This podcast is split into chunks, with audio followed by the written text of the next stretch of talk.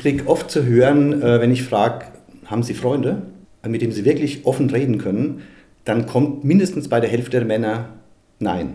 Also sie haben Kumpels, aber einen wirklichen Freund, mit dem sie in die Tiefe gehen können, wo sie mal ihr Visier aufklappen können, ähm, mindestens die Hälfte der Männer sagt, nein, habe ich nicht. Burkhard Fächer ist Pastoraltheologe im pastoralen Raum in Gemünden, ist mit einer Teilstelle Ehe- und Familienseelsorger im Bereich Main-Spessart und mit einem anderen Teil als Berater in der Ehe-, Familien- und Lebensberatung in Aschaffenburg tätig. Die Erfahrung, dass Männer oft niemanden haben, mit dem sie mal ganz offen über sich und ihr Leben reden können, ist also durch seine Arbeit gedeckt. Ich habe natürlich mit Männern zu tun im Bereich der Einzelberatung mit ganz unterschiedlichen Männern, unterschiedliches Alter, ganz unterschiedliche Themen, die sie so mitbringen. Das ist sozusagen von Haus aus mein Beruf auch, der Begleitung mit Männern.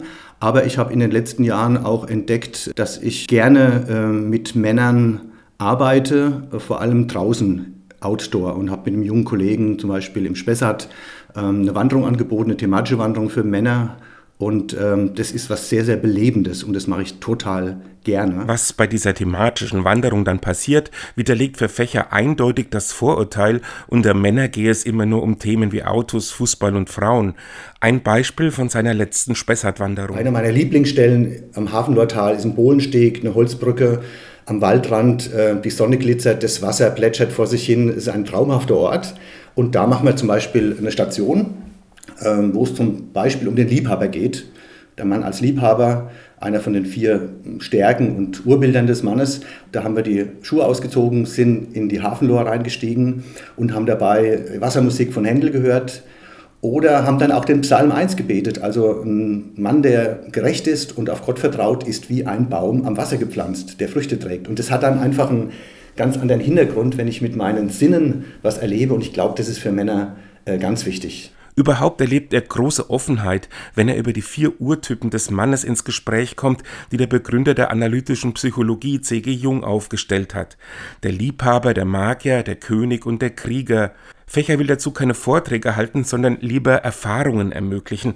Ein Beispiel zum Urbild des Mannes als Krieger und Kämpfer für das Leben wurden die Männer auf einer Waldlichtung dazu aufgefordert, Stöcke zu suchen und einfach mal sich äh, mit ihrer Kraft auch auszuprobieren und fair dabei zu bleiben, aber mit wirklicher Wucht und Kraft, so dass die Stöcke aufeinanderprallen, die Männer ins Schwitzen kommen. Und äh, das war einfach eine Lust zu sehen, wie ein 80-Jähriger mit einem 40-Jährigen, also die Schwerter sozusagen kreuzt. Ja? Und ähm, dann kannst du auch darüber reden, was heißt es für uns als Mann, ähm, einfach mit unserer Kraft auch für das Leben einzutreten. Wo fällt euch da was ein? Wo, oder wo merkt ihr, dass ihr da noch ähm, Lernbedarf habt sozusagen? Ein anderes Thema, das Männer mit zunehmendem Alter immer mehr beschäftigt, nennt Fächer die zweite Halbzeit. Das ist so ein Buch von Markus Hofer, Männerseelsorger. Die zweite Halbzeit entscheidet. Das ist auch so mein Bild für die Männer. Ich sage, sie werden vielleicht im Durchschnitt 80 Jahre alt, vielleicht werden sie auch noch 10 Jahre älter.